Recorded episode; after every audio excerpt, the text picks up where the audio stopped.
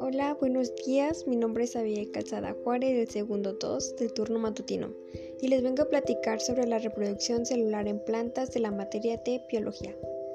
Las etapas de la reproducción sexual en plantas se dividen en cinco.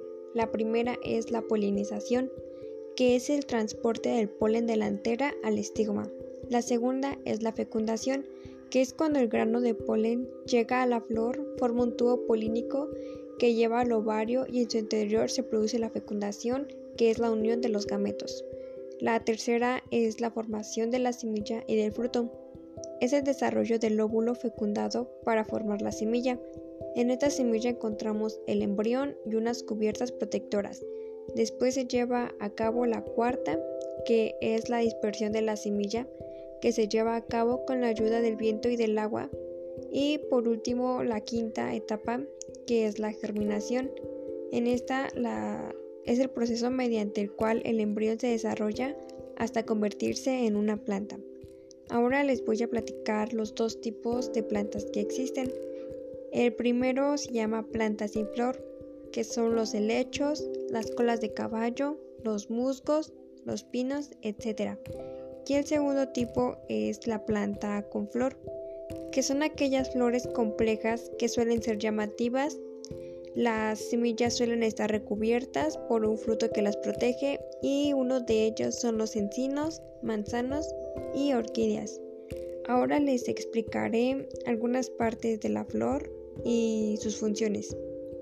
La parte más importante de la flor es el estigma, que es la parte que recibe el polen durante la polinización. Otra de sus partes es la antera, que se encarga de la producción del polen.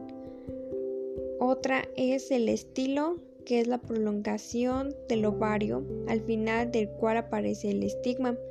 Una de sus partes es el pistilo, que es la unidad del órgano femenino de la flor. Contiene los ovarios, el estilo, el estigma y constituye un carpelo. Otra de sus partes es el cáliz, que es la estructura similar a hojas verdes que protege y sostiene los pétalos de la flor. Otra de sus partes importantes es la corola, que está formada por los pétalos de la flor. Los pétalos a menudo suelen ser vistosos o muy coloridos para atraer a todos los insectos como abejas y colibríes que ayudan a la polinización. Y por último, otra de sus partes son los estambres, que son la parte masculina de la flor, que esto produce el polen. Estos contienen un filamento y la antera. Ahora para terminar les daré unos datos curiosos sobre las flores. Número 1. Existen 270.000 especies de flores en el planeta Tierra. Número 2. El tulipán llegó a ser la flor con mayor valor. Número 3. La flor más grande puede llegar a pesar hasta 11 kilos. Número 4. Los girasoles absorben la radioactividad. Número 5. La flor de loto es la más sagrada. Número 6. La adelfa es la flor más venenosa. Y número 7. Las flores pueden llegar a mejorar el sueño.